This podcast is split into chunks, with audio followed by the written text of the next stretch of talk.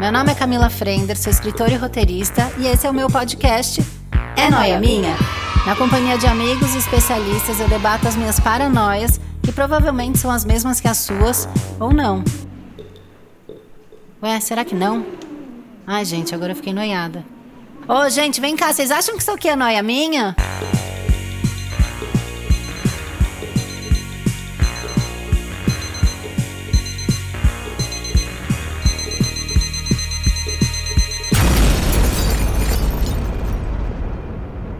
Mais uma noia minha. Oi, Noyers. A minha pergunta do dia é: Você sabe dizer não?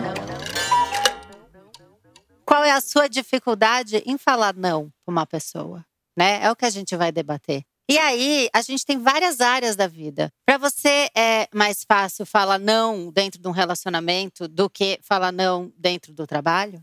Ou você não consegue falar não de nenhuma forma? Você já foi o tipo de pessoa que não conseguia falar não e agora você diz não para tudo?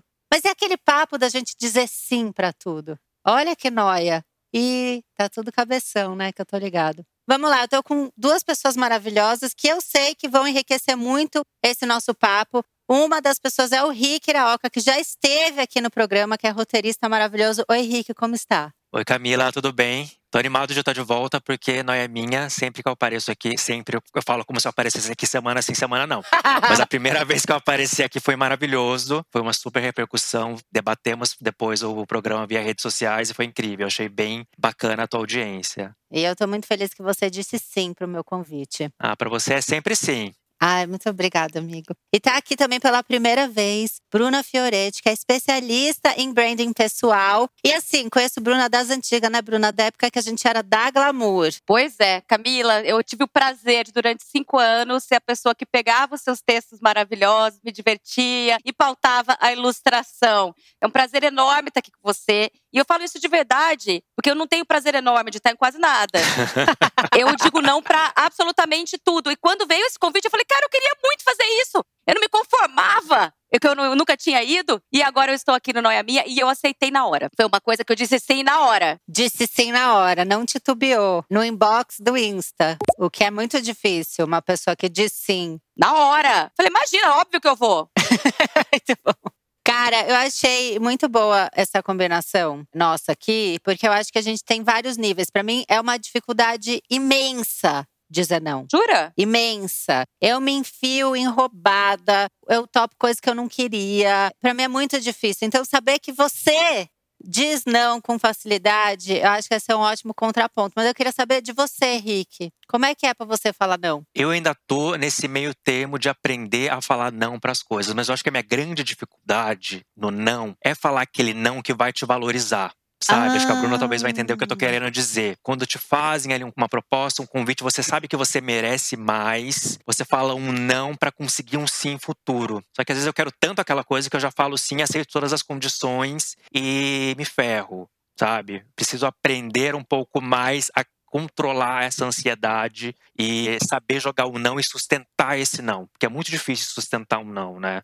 Cara, muito difícil. Ainda mais ambiente de trabalho. Eu quero tirar essa dúvida com vocês. Eu não sei se isso é uma questão de quem trabalha com criação. Mas eu já falei aqui várias vezes que desde que eu comecei a trabalhar com texto, com escrita, como redatora, para mim é muito difícil, primeiro dizer não e segundo conseguir precificar as minhas coisas. Eu sou o tipo de pessoa que aceitou por muito tempo aquele esquema: você topa fazer esse job pra gente? É para amanhã e a gente tem dois reais. Eu falo, ah, com certeza, tal.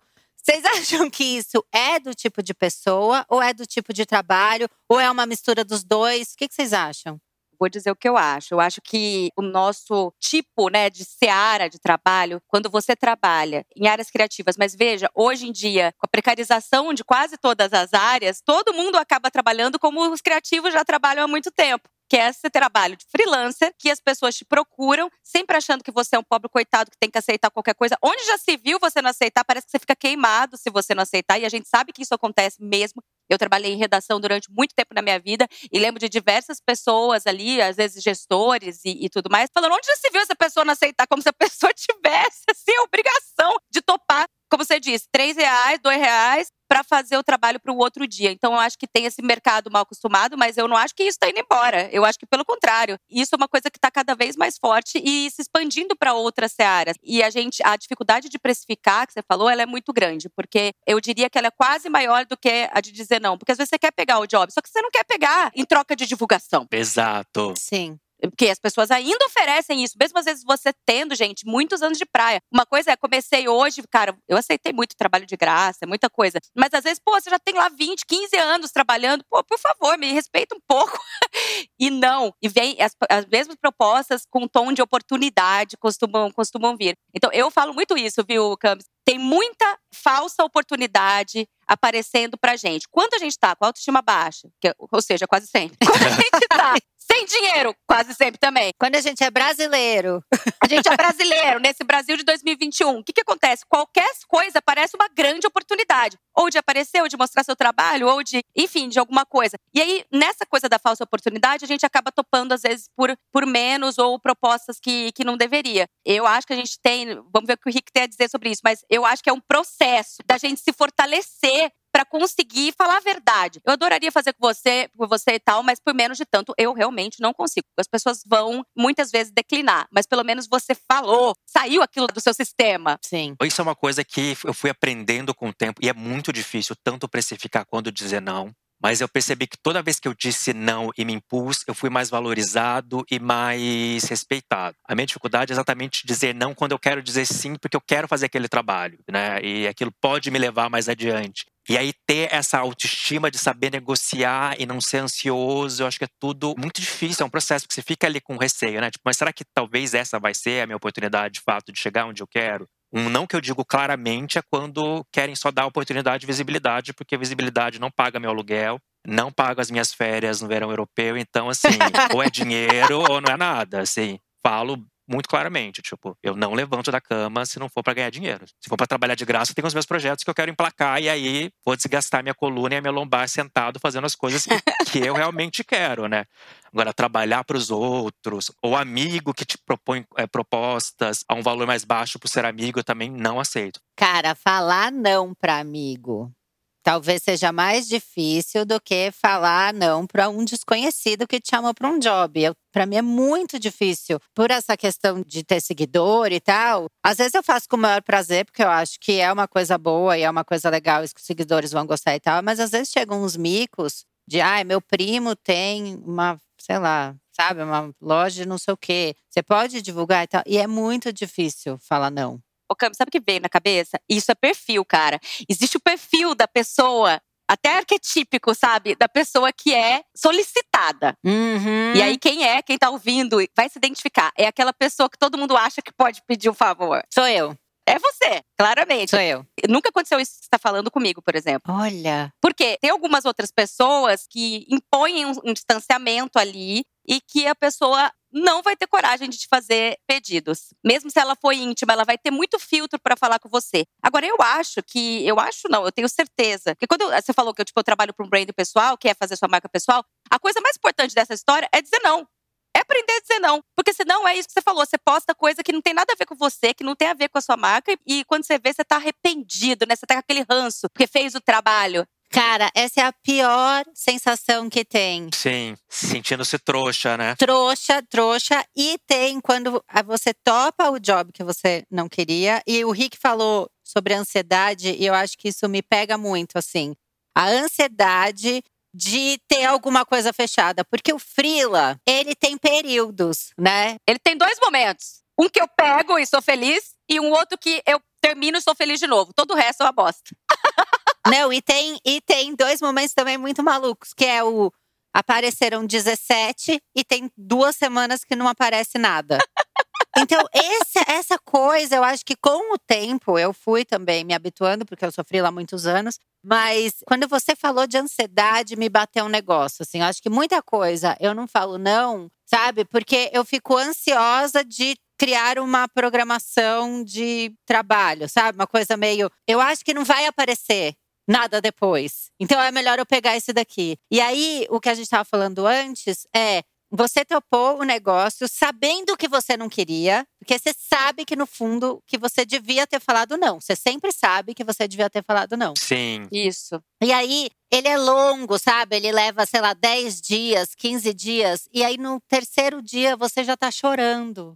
Nossa, e aí são mais, sei lá, 12 dias de, de falando por que eu falei sim e tal. E aí, a minha outra questão é: eu desisto no meio? Qual é o impacto de eu falar sim e falar não depois? Eu já desisti no meio. E você, Rick? Eu nunca desisti no meio, nunca.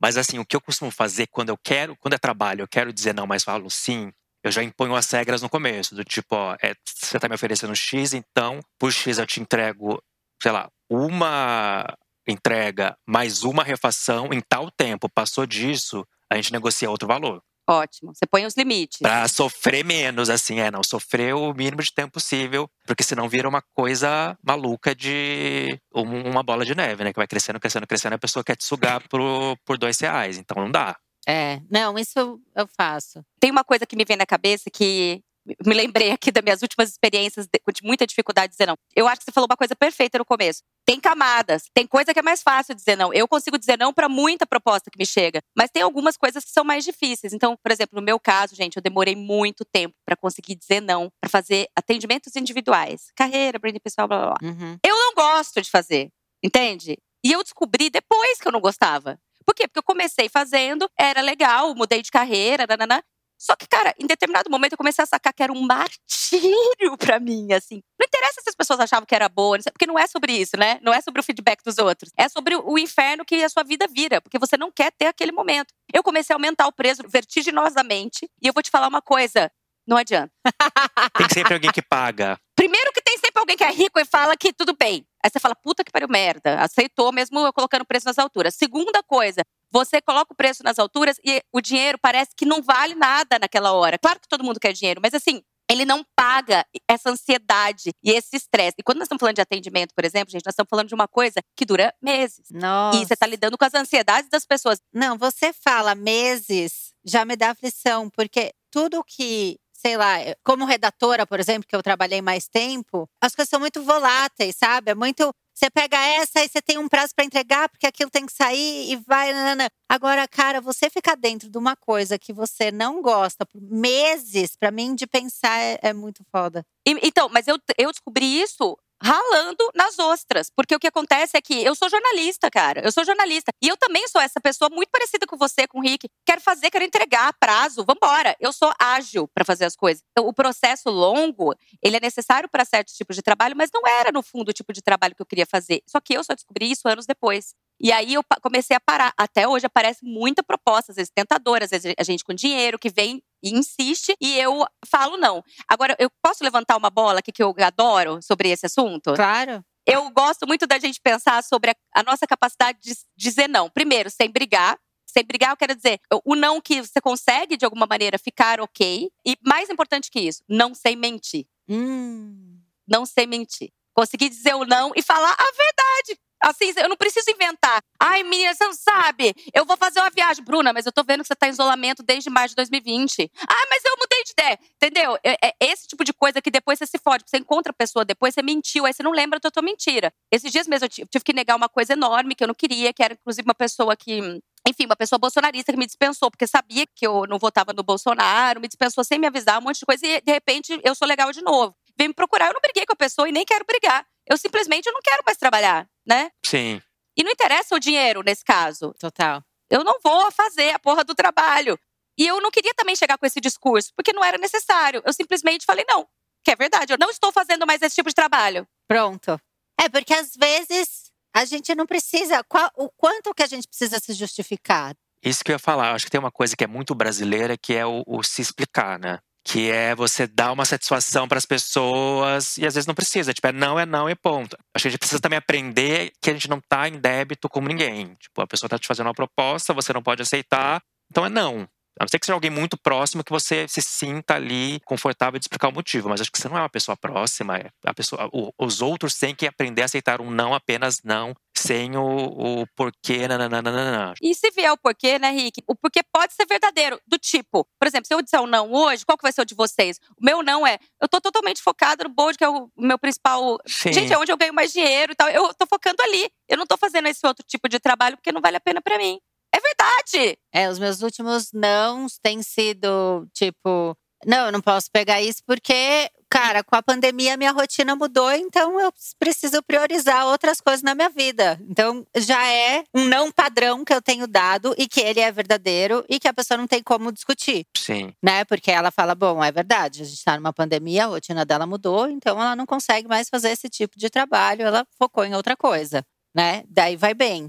Posso levantar uma bola aqui sobre o não? Porque a gente fica muito falando da importância de falar não, né? De falar não para aquilo que não se quer. Mas tem um meio do caminho ali que são coisas que você talvez nunca pensou em experimentar ou viver e que você não sabe se falar não ou sim, e que talvez falar não é você perder uma oportunidade de viver e de se descobrir. Por medo, talvez. Eu acho que também tem que ficar bem atento às coisas que chegam. Aí não falo só profissionais, enfim, coisas que chegam para você que você nunca pensou. Aí eu sou cara de pau. Eu já fiz trabalho que as pessoas nem imaginam. Eu já apresentei uma live, no, duas eu acho, no Facebook do Itaú sobre economia eu entrevistava dois economistas para falar sobre a alta do dólar. Quer dizer, não tem absolutamente nada a ver comigo. Eu não entendo nada de economia. Eu ficava com um laptop no meu colo. Vinham as perguntas, tal. Eu séria de blazer, rabo baixo,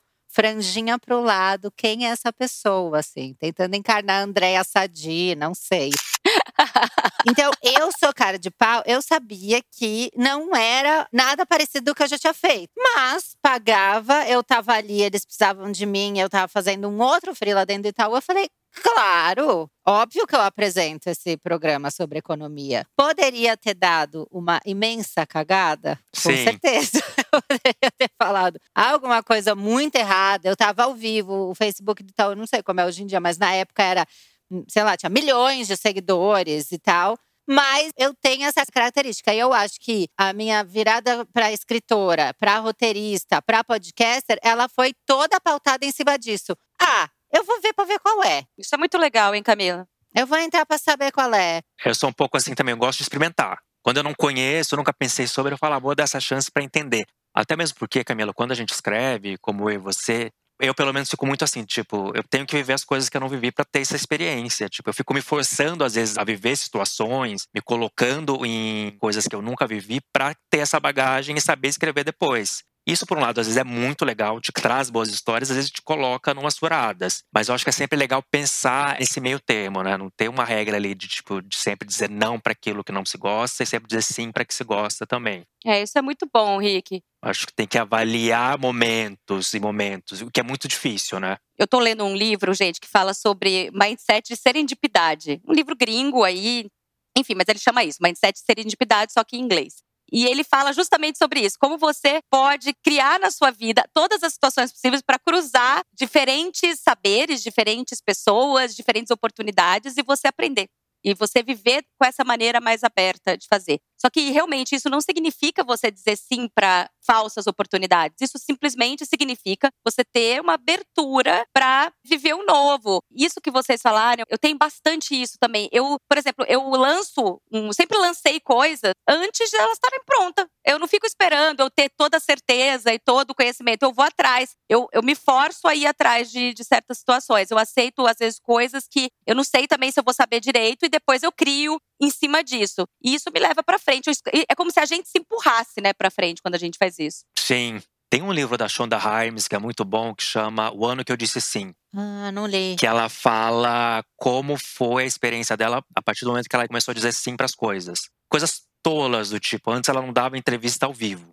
Porque ela tinha vergonha. Aí ela resolveu topar ir num programa ao vivo para falar de uma das produções dela. E aí depois, depois acho que tem uma experiência que ela resolveu fazer o Natal na casa dela pela primeira vez. Como aquilo foi transformando e fazendo com que ela se conhecesse, né? Porque o autoconhecimento não vem só da, da terapia, né? De ficar falando, falando sobre si. Tem também um momento ali de maior praticidade. Pelo menos é o que eu acredito. Eu acho que quando você começa a ficar um pouco mais aberto para o sim, para esse sim inusitado, esse sim que não te fere, é bom. Eu devia ter escrito o livro ao contrário. Quando eu consegui dizer não.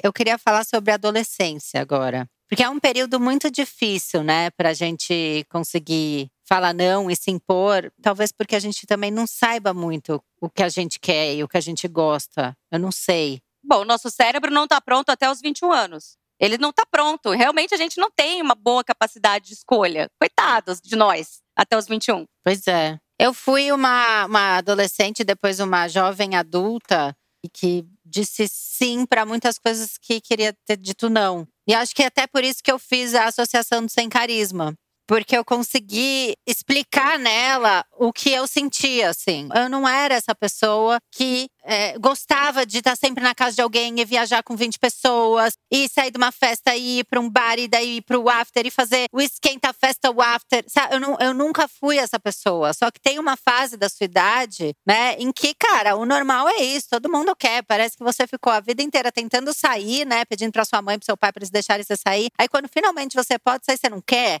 né? ninguém entende, você quer ficar em casa. Aí eu resolvi fazer a Associação do Sem Carisma porque era mais ou menos um grupo, sabe? Onde a gente se encontrava e falava assim: todo mundo gosta de fazer isso, mas o nosso grupinho aqui, pra gente, tá tudo bem não gostar.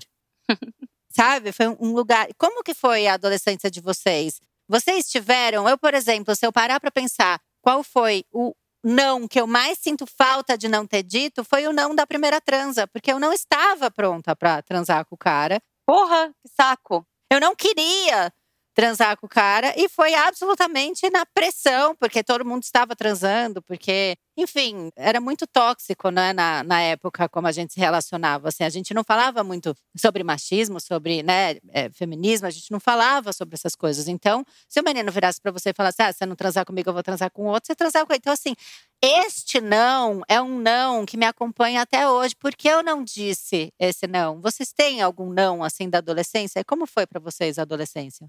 Engraçado, eu tô aqui pensando, é, eu acho que na adolescência falava. Eu vim de uma cidade do interior, né?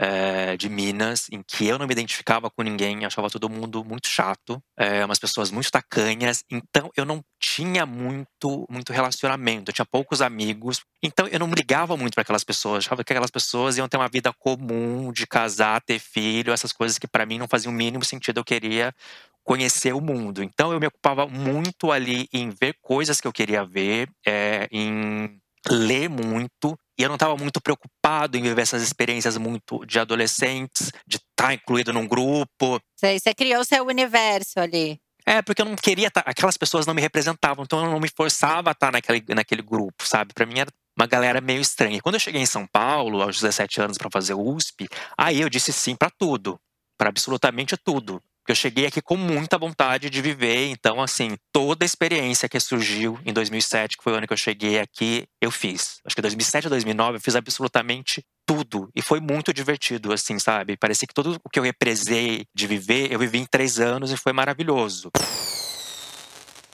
É, coisa boa. É, é. assim. é que não dá para falar tudo aqui, né? Vai que amanhã ou. Mas a gente entendeu. Você entendeu. E aí, a partir de 2010, eu fui selecionando o que de fato fazia sentido nas minhas experiências e assumindo mais os meus gostos, entendendo. É que eu, ao contrário da Camila, eu era a pessoa que queria sair todo dia, esquenta, festa e after. Foi assim uns oito anos da minha vida. Mas depois, quando eu comecei a perceber que isso não fazia tanto sentido, é difícil dizer não. Porque dá uma impressão que você tá perdendo tempo, que você tá deixando de viver. E, nossa, tá rolando alguma coisa que você não tá fazendo parte. É complicado. Adorei. Olha, eu tenho semelhanças com, com os dois, na verdade. Eu, eu, no meu caso, Rick, eu também sou do interior, de Vargem Grande do Sul. Eu, gente, eu era de uma turma lá muito divertida e a gente era porra loucagem desde cedo. era porra loucagem, a gente só bebia pra caralho, na verdade. Uhum. É, eu fui parar no hospital várias vezes, para o desgosto da minha mãe e tudo mais. Então eu era uma CDF, uma pessoa super centrada, eu não saía da biblioteca, mas ao mesmo tempo eu era uma porra louca, entendeu? Tipo assim, eu tinha essa dicotomia. Até hoje eu sou assim, pra ser bem sincera, não mudei tanto assim. E aí eu, eu tive essa fase muito grande, só que Camila, você falou, cara, eu me lembrei aqui da. Eu tive uma experiência muito tóxica em Vargem antes de mudar para Bauru, que foi onde eu fiz o Nesp, né? Onde eu mudei para faculdade, que para mim era uma cidade grande também, assim. E aí eu tinha essa, esse grupo de amigos e tal, e eu descobri que eu estava sendo traída pelo menino que eu gostava, que era um namorado intermitente, com pessoas que eram da turma, e ninguém me contava.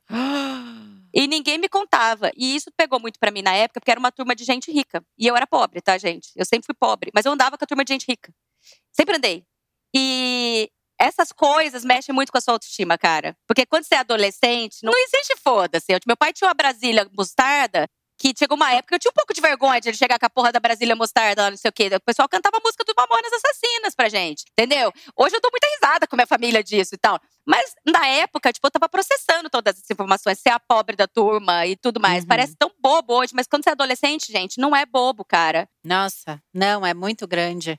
A aprovação do, do grupo é muito foda. E eu era, Veja, eu era aprovada, até porque eu era engraçada, eu era inteligente, eu dava aula particular para todo mundo e tudo mais. Mas eu era uma palhaça também, eu fazia umas, várias vozes para todo mundo. Mas quando aconteceu isso e eu descobri isso, foi um baque para mim.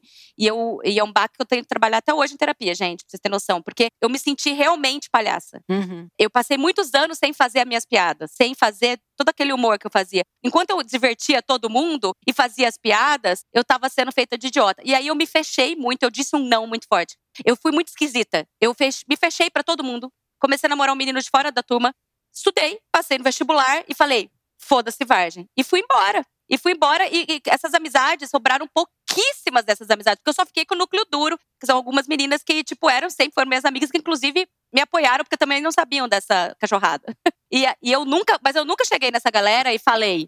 Eu não, eu não era a Bruna de hoje, gente. Eu não conseguia. Eu não conseguia chegar. Hoje você ia mandar o um textão pra essa galera. Não, eu ia falar, vai Ia fazer VT. Ia fazer VT.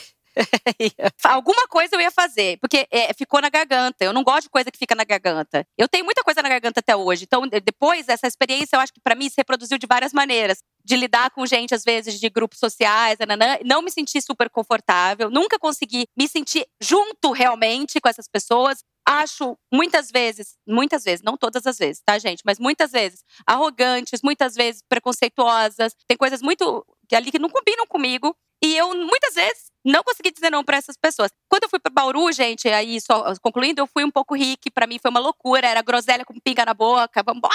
Aí foi uma loucura mesmo.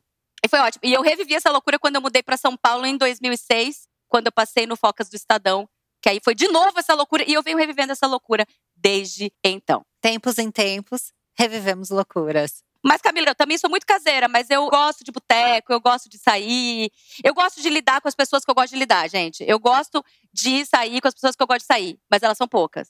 Mas isso que você falou, que era uma turma que tinha muito mais grana, né? Essa coisa que intimida a gente, né? A gente viu isso um pouco também no Big Brother, das pessoas não, não conseguirem ir contra a Carol, por exemplo, em coisas erradas que ela fazia, porque ela era popular, né? Ela já era a famosa tal. E tem também essa, essa coisa hierárquica, sabe, do trabalho. Você não consegue falar não para uma pessoa que tem uma posição maior que a sua. E vamos ser sinceros, não pode. Como assim não pode? Até hoje não pode. É mentira dizer. As organizações ainda não são modernas. Não interessa o quanto elas vistam tênis com terno ou que elas pareçam moderninhas. Elas ainda são antiquadas, na sua maioria. É claro que eu sei que deve ter acredito que existam, até tenho alguns amigos que são. Tem alguns amigos que existem.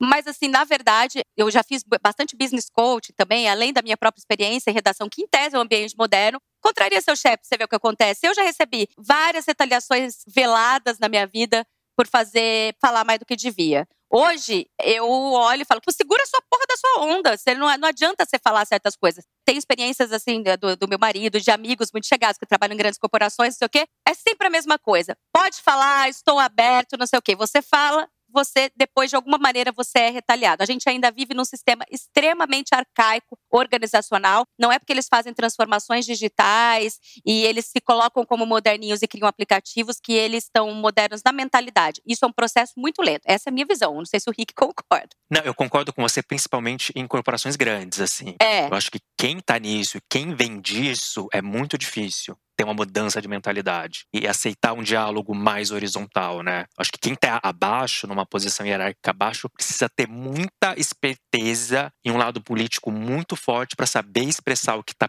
querendo sem se prejudicar. Isso é o mais difícil. É, isso, isso que eu, talvez, na minha experiência, eu que eu, a minha autoavaliação, gente, eu não tive a inteligência emocional para saber dizer os nãos das formas certas, necessariamente. É, eu também não.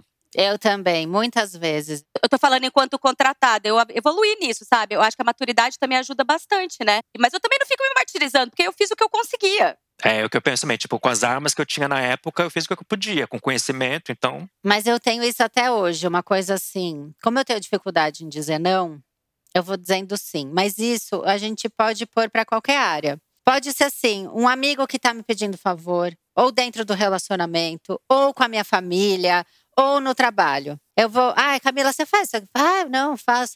Camila, você segura essa onda. Ah, beleza, deixa comigo. Não. Eu vou dizendo sim, sim, sim e eu não sinalizo nenhum não. A hora que vem o não, eu destruo tudo. Porque vem numa avalanche que eu já tô de saco na lua de segurar tudo aquilo, que aí eu perco a razão, entendeu? É foda isso. Não, mas tem uma coisa também, se você fala muito sim, a pessoa se acostuma. Aí no primeiro não que você fala, você não presta. Também tem isso. Mas eu tenho isso do tipo, um clássico meu, tá? Eu, eu Cara, assim, eu gosto de viajar, gosto, mas eu não gosto de ficar muito tempo fora. Eu gosto de viajar e voltar para minha casa. É até um, um, horror eu falar isso nesse momento que a gente tá de pandemia que ninguém pode viajar, mas eu sou assim. E aí, várias vezes eu viajo com amigos e daí eu tô sem carro, eu tô com eles lá, sabe? Aí, assim, ai, vamos ficar mais um dia, tá tão bom e não sei o quê. Eu, ah, não, acho que eu quero voltar. Não, vou ficar amanhã só, não sei o quê. Aí, ah, tá bom, então vou ficar, tal. Aí fica mais um dia. No dia seguinte, ai, vamos voltar só à noite? Só, não, não, ah, pra, pra, aproveitar o dia e não sei o que. Ah, tá bom, não, não. Aí chega no fim do dia eu falo: Chega!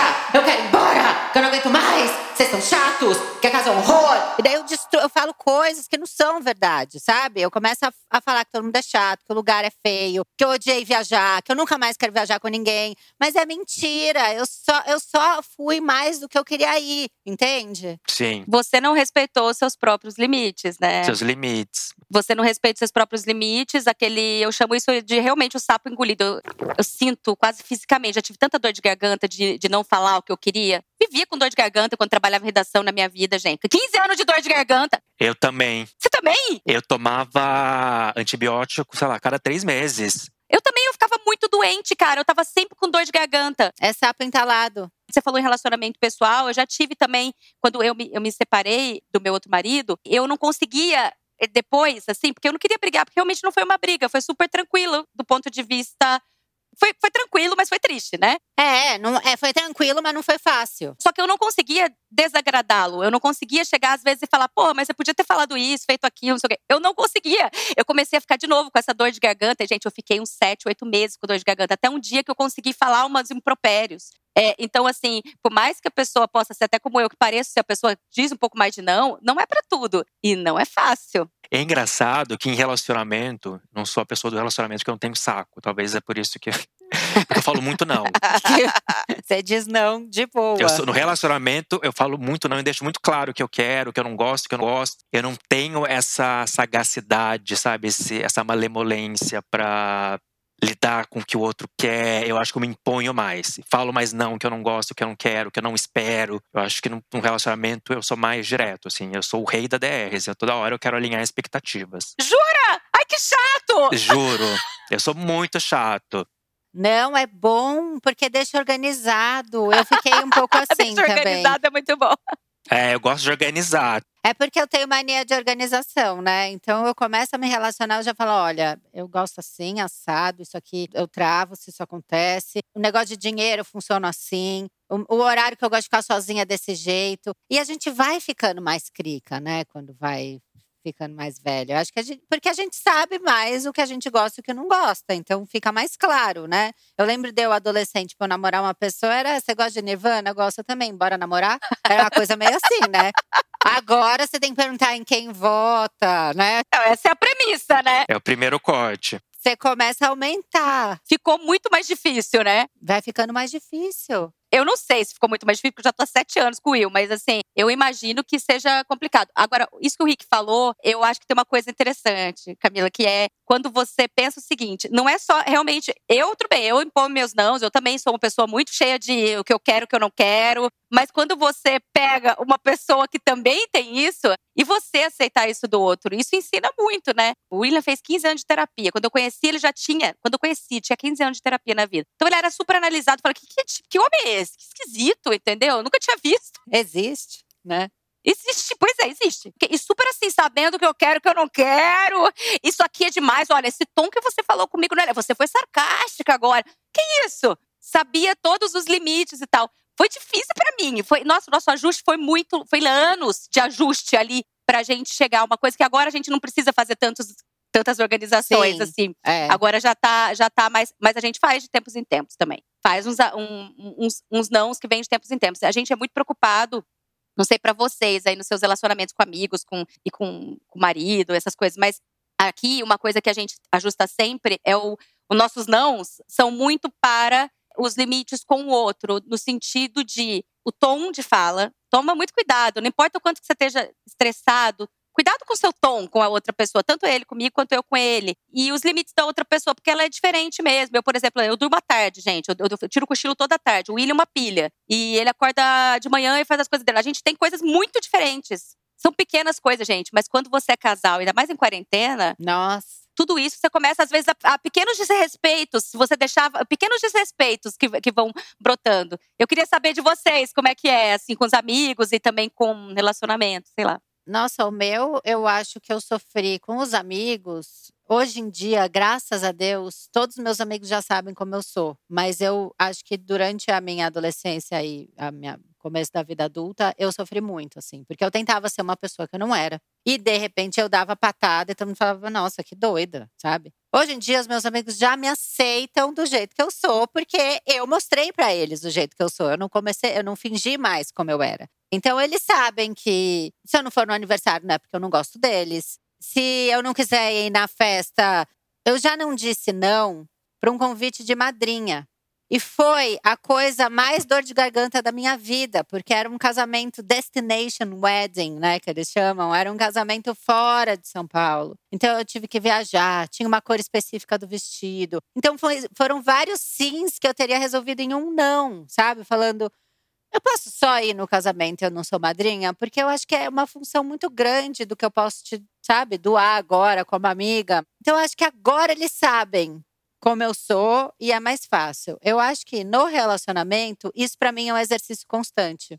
Porque eu sou a pessoa que gosta tanto de resolver os problemas que eu acabo resolvendo o problema de todo mundo. E aí todo mundo se acostuma em falar: ah, a Camila faz, a Camila topa, a Camila gosta disso. Não é, não é verdade, sabe? Então eu acho que no relacionamento eu preciso, de tempos em tempos, fazer mais ajustes. Mas nas amizades as pessoas já sabem. Ah, é o jeito dela. Ah, ela é assim. E sabem valorizar o esforço. Putz, ela veio até aqui e ficou até meia-noite. Sabe? Eles valorizam, não é assim, porra, ela foi, ela foi a primeira a ir embora, sabe? Eh, Já mudou, já ela. Cara, ela veio, que legal, ela veio. Então, na amizade, eu acho que eu já resolvi. No relacionamento, eu tenho que ficar constantemente prestando atenção em mim. Porque não é uma culpa do outro, Claro. Sim. sabe? É, é uma culpa minha. Sou eu que dou mais do que eu posso.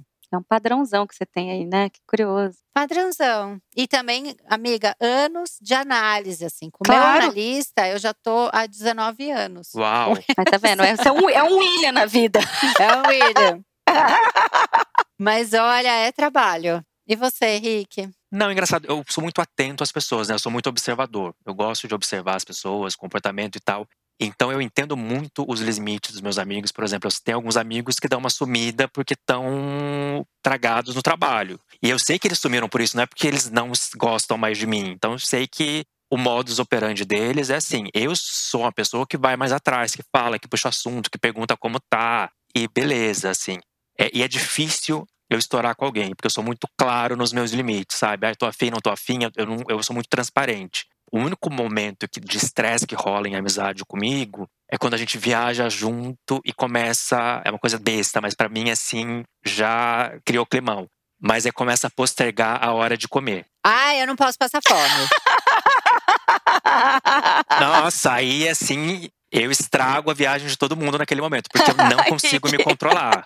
Eu tenho uma coisa com comida, assim, eu gosto de comer o tempo todo. Eu levo lanches na bolsa. Eu tenho uma coisa que é: eu tenho uma fome entre o café da manhã e o almoço. E quando você está em viagem, sabe aquelas viagens que você fala, vamos bater perna? Então a gente vai tomar um cafezão da manhã e a gente só almoça lá pro fim do dia e tal. Eu preciso fazer bisnaguinha, esconder na bolsa e tal, porque da uma hora que eu tomei o café da manhã, eu preciso comer alguma coisa. E surge um mau humor Sim. que destrói qualquer viagem. Eu, eu, tenho, eu tenho bolachas, barrinha de cereal, tudo escondido para eu conseguir sobreviver sem matar uma pessoa entre o café da manhã e o almoço. Eu super entendo o que você está falando. Não, para mim o grande problema é esse de viagem. O resto, tipo, eu topo tudo, eu gosto de tudo, porque eu vou muito nessa vibe. Preciso viver para depois escrever, sabe? Tipo... Gente, eu vou te falar uma coisa. Quando vocês se acharem chatos por causa da coisa das viagens, dos amigos, vocês vão lembrar agora da Tia Bru, que simplesmente não viaja com amigos. não existe isso para mim. Eu também, praticamente. Não consigo, não, não vai. É muito raro, mas, mas muito raro mesmo. Assim, passa muitos anos sem que isso aconteça. Eu sumo bastante, meus amigos têm que lembrar o núcleo duro ali. Sabem que eu desapareço mesmo, assim, muito tempo. Não é pessoal. O contato humano me cansa muito, muito. Eu adoro, mas me cansa muito. É, o carisma. O carisma acaba. É bem isso. Quando você fica. É, eu entendo total. O carisma acaba. A energia gracinha. É energia gracinha. Cara, esse termo é tão bom, né? A energia gracinha, ela vai sumindo assim. E tem muito a ver com não comer também. Às vezes eu fico tempo sem comer, aí o carisma acaba, porque eu preciso de um alimento. Tá? Tudo tá ligado. Agora, o que eu comecei falando, eu queria saber de vocês. De todos os setores da vida, para vocês, qual é o mais fácil e qual é o mais difícil de dizer não? Vocês conseguem identificar isso? O mais fácil de dizer não para mim é trabalho, porque eu acho que é o setor que eu mais foquei na minha vida e treinei e estudei. Então, eu consigo hoje falar muito bem. E o mais difícil de dizer não é a família núcleo duro. Eu já fui assim completamente é, incapaz de dizer não ali, família núcleo duro, meu pai, minha mãe e minhas duas irmãs.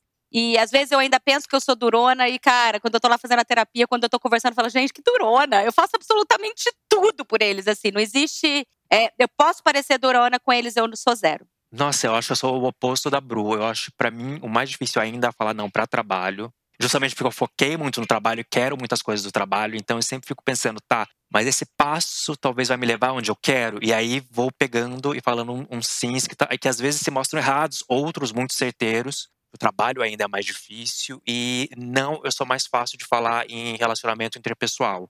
Principalmente para relacionamento amoroso, eu falo muito não, assim, eu tenho muita consciência do que eu quero, do que eu vou tolerar e do que eu mereço. Então, é muito claro é, o que eu falo não. E para família, eu eu sou, acho que, meio termo, assim, sei lá, eu tento entender mais ou menos a, a, situação. Por exemplo, a minha mãe queria que eu fosse vê-la agora e não vou ver enquanto ela não tomar a segunda dose da vacina e ela sabe disso. O ano passado não fui lá o ano todo, porque, enfim, estava em pandemia, não queria correr o risco de pegar um ônibus e, sei lá, Deus me livre me contaminar e contaminar os outros. Então eu falo esse não muito claro, assim, quando é um não que eu acho que é para o bem das pessoas. Mas eu acho que eu preciso ainda, eu acho que a minha grande missão é aprender a dizer não para me valorizar mais no trabalho. Cara, eu fiquei pensando sobre isso. E eu acho que hoje em dia o não mais fácil para mim foi o não que eu mais sofri que é o não para os amigos, para programas que eu não quero fazer, para viagens que eu não quero ir, para festas que eu não vou comparecer, para convites de madrinha, que foi por muito tempo uma dificuldade imensa. O trabalho também acho que entra meio aí. Como eu fui meio indo sem querer nessa coisa de escrita e de roteiro também, eu não tinha estudado cinema, eu fui fazer uma pós depois, eu não sabia que eu ia para esse lado e tal eu aceitei muita coisa, muita roubada. Tem até um episódio que eu fiz com a Jana que a gente conta todas as roubadas que a gente já topou para conseguir se enfiar nesse meio, né? Porque quando você não estudou aquilo, ninguém da sua família é daquele ambiente, ninguém dos seus amigos é daquele ambiente, você não tem turma nenhuma dentro daquilo, você tem que entrar de alguma maneira, né? Então você entra topando roubadas, né? Então eu acho que esses dois nãos hoje em dia, por eu já estar dentro do ambiente de trabalho que eu exerço, já é mais fácil de eu conseguir dizer não, já tenho mais anos de carreira e tal, para os amigos também. Agora, dentro do relacionamento e para a família, é um babado. Eu preciso prestar atenção, Camila. Você não tá afim? Por que, que você falou? Depois você vai ser grossa, vai acabar em confusão. Então eu preciso prestar muita atenção. É noia minha. Agora, eu queria saber como é para vocês receber o não. É uma bosta. é uma bosta, é muito bom. Eu, às vezes, levo muito pro lado pessoal, sabia? Você leva pro lado pessoal? Às vezes eu levo pro lado pessoal. Acho que, mas eu acho que eu tenho essa tendência de levar tudo pro lado pessoal. Preciso, é uma coisa que eu trabalho na terapia para não criar uma narrativa imaginária de que aquilo é pessoal. Acho que tem um pouco, às vezes, a ver também com insegurança, com baixa autoestima. Então, eu, num primeiro momento eu levo pro pessoal, depois eu paro e analiso e falo, não, não é pessoal. É tipo, tá, a pessoa deve ter as razões e esqueço isso. Mas é difícil, acho que ninguém gosta de levar um não a minha tendência natural, gente, não é bonito de falar, né? Mas a minha tendência natural é ficar irritada. Entendeu? Eu sou uma pessoa que fica puta, a minha natureza ficar puta com as coisas, sabe? Então eu tento achar, ah, muda muito injusto, tá vendo? Né? A primeira reação, eu não falo nada para os outros, mas para mim mesma, é, muitas vezes a reação que vem é vem uma narrativa, como você disse, uma narrativa, no meu caso, muito cruel, muito ah, Sim. Sei. Muito, muito difícil, assim. Depois eu vou me acostumando. Mas quando eu tô pensando nesses não, sabe o que eu pensei quando você falou? Eu pensei nos nãos da vida, que eu chamo de nãos da vida. Sabe? Que não são nem os nãos que alguém me disse. Sim. Sim. O que não rolou, né? Sabe, assim, eu pensei que uma coisa ia ser um sucesso e foi um. flopou. Eu pensei que. Sabe esse tipo de coisa? Sim. Ou quando você se compara, você, você, você vê, tipo, outras pessoas com a mesma coisa e a pessoa, pô, a pessoa tá lá e você não. De vez em quando bate isso na gente, bate, né? Tipo, total. mentira falar que não, sabe? Para a maioria das pessoas, principalmente não psicopatas, isso acontece. Não psicopatas, é ótimo. Que não é o caso. Eu, por exemplo, sou uma pessoa emocional demais, entendeu? Eu seguro a minha emoção, eu sou muito emocional. Então, é, vem uma, toda uma narrativa, gente, de autodepreciação. É bem terapêutico esse noia, né? É de autodepreciação, é, bem, bem complicada, que eu fui aprendendo a tirar do lado pessoal. Tô aprendendo, cara. Também não acho fácil, assim. É um aprendizado direto para olhar e falar, calma, Bruna, não é assim. Eu converso, eu, eu procuro conversar, eu converso muito com o Will sobre isso. E eu levo, hoje em dia eu levo tudo para minha terapia lá toda quarta-feira, entendeu? Para me ajudar a desfazer esse nó da autodepreciação, que, que é muito forte, cara, em mim. Em mim também. Mas acho que tem uma coisa que eu fui aprendendo que os nãos da vida foram me levando para lugares melhores. Tem isso. É bom fazer essa análise. Quando você começa a ter essa leitura, fica mais tranquilo levar os nãos da vida. Tipo, hoje em dia, quando rola esses nãos que a Bruna falou, eu penso, isso não está acontecendo porque vai acontecer outra coisa que vai ser é, mais importante para mim. Eu não estou entendendo agora, mas no futuro isso vai fazer mais sentido para mim. Eu tento ter, mas eu não consigo. Eu tenho uma coisa parecida, mas é por outro caminho, que é o ódio do escorpião a pessoa falou não, e me vem uma força de virar e falar assim: você vai ver que você queria ter dito sim. E aí me veio um negócio da vingança que faz eu me dar mais força. Tem uma coisa muito doida do, do escorpião que é assim: ele parece que ele quase gosta de se ferrar, sabe? De tomar um cambal, sabe? De alguém pisar na bola, porque aí vem um, uma motivação nova. Ah, é? Você fez isso? Então, olha aqui, segura sua onda que você vai ver o que eu vou fazer. Motivação pela dor. Motivação pela dor. Eu sou bem motivada pela dor também. Ouvindo vocês, eu pensei, Bruna, você observa. Eu sou muito motivada pela dor também. Eu fico com, com essa. E vou pra frente. A vida inteira eu fui muito pra frente, a, a base dessa, desses pedalas que a vida me deu. Mas eu, mas eu não consigo fazer uma narrativa bonita na minha, na minha cabeça, sabe? Eu, eu acho muito complicado. Talvez por tendência à depressão, que, né, tipo, eu tenho crônica e tal. Quando a pessoa não tem, ela consegue com mais facilidade criar uma criar essa, essa história mais positiva de crenças edificantes, tipo, ah, isso vai me levar para algo melhor e tal. Quando a pessoa já tem um pouco mais de, dessas outras coisas aí na cabeça, é mais difícil. Isso é uma coisa que eu sempre falei, sabe, trabalhando com a história do coaching, assim, é muito lindo, mas não funciona se a pessoa tiver qualquer questão séria na cabeça. Sempre falei isso, porque isso é muito sério, porque eu mesma tenho, então eu sei que tem coisa que funciona, tem coisa que não funciona. Mas a gente chega lá. E o que vai funcionar para mim não vai funcionar para você, não vai funcionar para o Rick ou vai. É muito Exato. específico, é. né? Não dá pra gente levar tudo para todo mundo. E se forçar também a ver positividade em tudo é uma coisa que gera muita angústia, né? Ah, e frustração também, né? Nossa, demais. Tipo, você tem que ter um tempo ali de sentir ódio, de sentir raiva, para depois, se for o caso. É, de ficar triste. É, entender e colocar na prateleira correta. Mas de querer reagir positivamente a tudo é loucura. Eu acho, pelo menos, loucura, assim. Fonte de angústia eterna. Deve estar ligado também à nossa dificuldade de falar não ou de receber não. Essa coisa de que a gente vive nessa, nessa onda de Instagram e rede social, onde parece que a gente não pode ficar triste, né? A gente tá, tem que estar tá sempre feliz, sempre positivo. Então é muito mais difícil você né, conseguir dizer o não e saber que você vai frustrar alguém, decepcionar alguém e receber também, né? Exato, saber que existem baixos, aceitar que existem os baixos, que eles também levam a gente para algum lugar e ao mesmo tempo saber lidar com positividade, muitas vezes num segundo momento. Ela não vai vir necessariamente no primeiro momento. É normal você ter os lutos, as tristezas, as dores, as raivas também, as invejas, todos esses sentimentos, né? E depois você conseguir fazer aflorar a positividade. Eu acho que tem muita distorção, sabe? Assim, é uma coisa que eu sempre falo na minha rede social, porque eu fico tão irritada. Tem muita distorção dessas coisas. Então, a gente, a gente fica bombardeado por um sistema de vida que é inviável, que não vai funcionar. A gente tem que dizer os nossos nãos, a gente tem que se preservar às vezes. Faz parte. Sim. E você ficou falando isso, para mim veio na cabeça um exercício que eu fiz várias vezes já, que é o dizer não para perfis do Instagram, né? Você fazer uma limpa das coisas que te fazem mal Sim. e que não combinam com você. A terapia do unfollow e que tem uma outra realidade que a sua, e que vão te deixar para baixo, que vão te deixar achando que tá tudo errado. Isso também é muito doido, né? E é muito bom, né? Fazer isso. É. Eu, eu faço muitas limpas. Gente, eu seguia mais de 4 mil pessoas. Hoje eu sigo umas 800, mais ou menos. Tipo, eu, eu, eu. Claro que no processo você acaba filtrando gente que você não queria filtrar. Mas assim, eu filtrei muito e tenho, eu tenho bastante gente silenciada também, porque é gente que não aguenta o tranco de se ver. As pessoas levam muito pro pessoal também o, se eu seguir. Eu até entendo, né? Mas, é, mas, assim, se eu deixo de seguir uma pessoa, não é porque eu odeio ela, é só porque. Ou, ou não, não, também. É, ou simplesmente eu tô, ok com, eu tô ok com ela, mas eu não quero ter contato direto com ela. Eu não quero ter contato com muita gente, não. Esse contato diário. Exato. Essa terapia funciona muito bem. E, aliás, é, é, não só essa terapia, como realmente você conseguir reduzir o uso de Instagram como um todo. É a coisa mais falada, a gente vê isso toda hora, agora a gente faz há dúvidas, né? A gente não faz.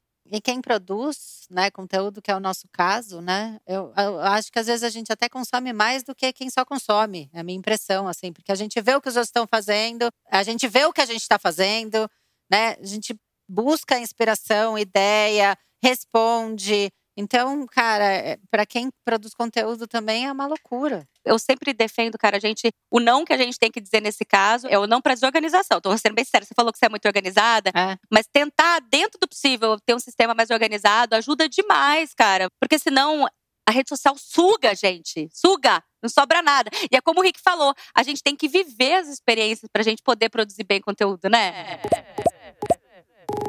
Gente, agora eu queria fechar o programa a gente dando dicas de como as pessoas conseguem dizer não de uma maneira mais fácil. Vocês têm dicas de como vocês conseguiram fortalecer esse lado de vocês? Pode parecer grandiosa, gente, mas é um exercício que vale tanto a pena fazer. Eu sugiro que a pessoa tente pôr num papel e escrever ali, pelo menos assim, faz uma lista, vomita uma lista das coisas que você sabe que você quer na sua vida. Carreira, vida, tipo de lifestyle que você quer, é muito importante. Que tipo de vida que eu gostaria de ter? Que tipo de pessoa que eu gostaria de ser? Responder essas perguntas ali. Porque isso serve como um norteador para os nãos. É muito o que o Rick falou. Né? Se eu tenho clareza de quem eu quero ser e da vida que eu quero ter, do tipo de relacionamento, tipo de trabalho e tudo mais, fica tão mais fácil eu tomar as minhas decisões depois e fica um parâmetro para a escolha. Então, essa é uma dica. Outra dica, Camis, que eu acho que pode ajudar muito. Essa dica eu, sugiro para quem for aquela pessoa com muita dificuldade de dizer não mesmo, aquela pessoa que, que sabe, que já tem muita dificuldade. Tem um livro chamado Essencialismo, ele virou super pop esse livro. Então não é difícil de, de encontrar. Esse livro Essencialismo é um livro super bem escrito de um jornalista gringo e ele vai te trazer várias maneiras de você viver essa vida mais essencial, mas só ali no, no que tá. E o que, que ele fala no livro? Se você não for ler, qual é a dica central do livro? Você partir do não para tudo. O que, que quer dizer isso na prática? Que você vai ser uma pessoa que não vai se abrir? Não é isso é que você, se você parte do não para qualquer coisa que aparece na sua vida, quando aparece essa, essa oportunidade, você vai desconfiar. A primeira resposta que você teria é não. E aí você vai ter que se convencer do sim. Então vamos supor que aparece um pedido para Camila e para o Rick fazerem um roteiro. Tá, e a primeira resposta é não. Porque eu tô cansado, porque eu não tenho tempo, porque provavelmente paga pouco, né? E aí ele vai chegar, aí eles vão pensar: "Não, mas veja, vale a pena porque é diferente, porque eu quero fazer por causa disso, porque a empresa é interessante e tudo mais. Isso serve para todas as áreas da nossa vida. Então, essa é a dica do essencialismo. Vou parar de monopolizar e vou passar para o Rick. Maravilhosa.